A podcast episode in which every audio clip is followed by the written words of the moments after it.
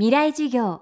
この番組はエンパワードバイイノベーション NEC 暮らしをもっと楽しく快適に川口義賢がお送りします。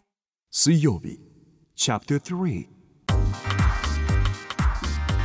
未来授業。今週の講師は関野義晴さん。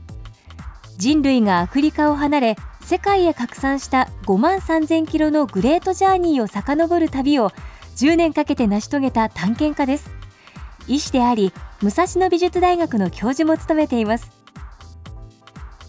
誰も達成できなかった冒険の末誰も到達したことのない場所にたどり着いた関野さん。その成功の理由についてご自身はどう考えているのでしょうか。未来授業3時間目。テーマは時間と失敗。僕の強みは何かというと時間なんですね。場合によって僕30年かかるかもしれないと思ってたんですよ。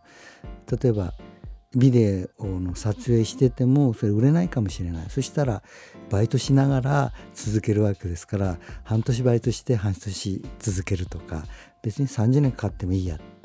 僕は特別に身体的能力が優れてるとか知的能力が優れてるとかいうのは別にある技術は特殊な技術を持ってるとかそういうのは別になくってただ人と違うのは時間を人よりも確保できる無駄な時間をたくさん作れるっていうのが僕の強みでそうするといくら時間かけてもいいわけですよ。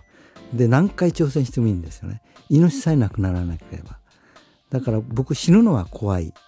なぜなら再挑戦できませんから死ななければ続けられるわけですよね。何回失敗しても再挑戦できるわけですね。それが僕の強みだと思ってるんですね。成功するまでやってるからえー、成功に見えるわけでそれはあくまでも失敗の繰り返しの中でできるわけですね。だから諦めないってことは一番大切なことだと思いますね。教える方指導する方も要するに失敗で人を評価するんですよ。いいとこを褒めて伸ばそうとするんじゃなくて失敗したら愛減点。減点法で人を評価する。それから短い期間で半年か1年でその人を評価しちゃう。昔はそうじゃなかった。そのよくあるのはこいつ今どうしようもないけど10年後は何かするかもしれないからこいつに投資してしていこうっていうプロデューサーがいっぱいいたんですよね。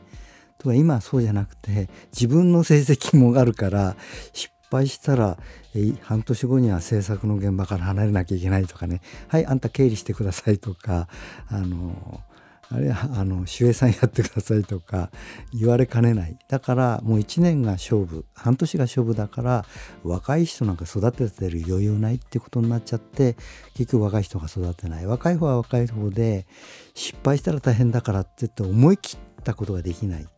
えー、冒険ができない、えー、だから面白いことができないってことにつながっちゃうんですね。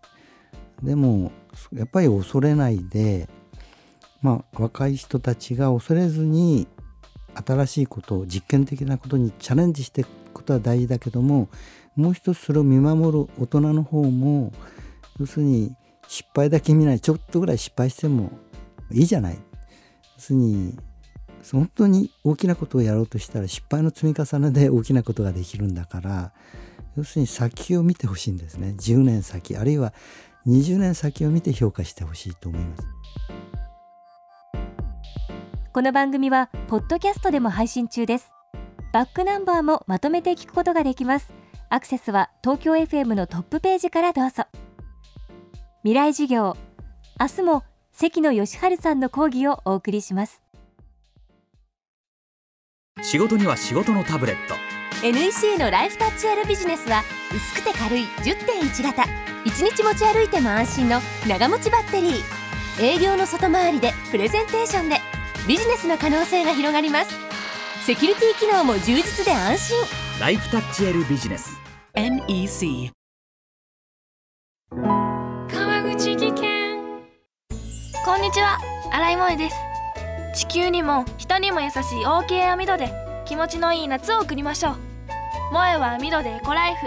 川口技研の OK 網戸川口技研未来事業この番組はエンパワードバイイノベーション NEC 暮らしをもっと楽しく快適に川口義賢がお送りしました。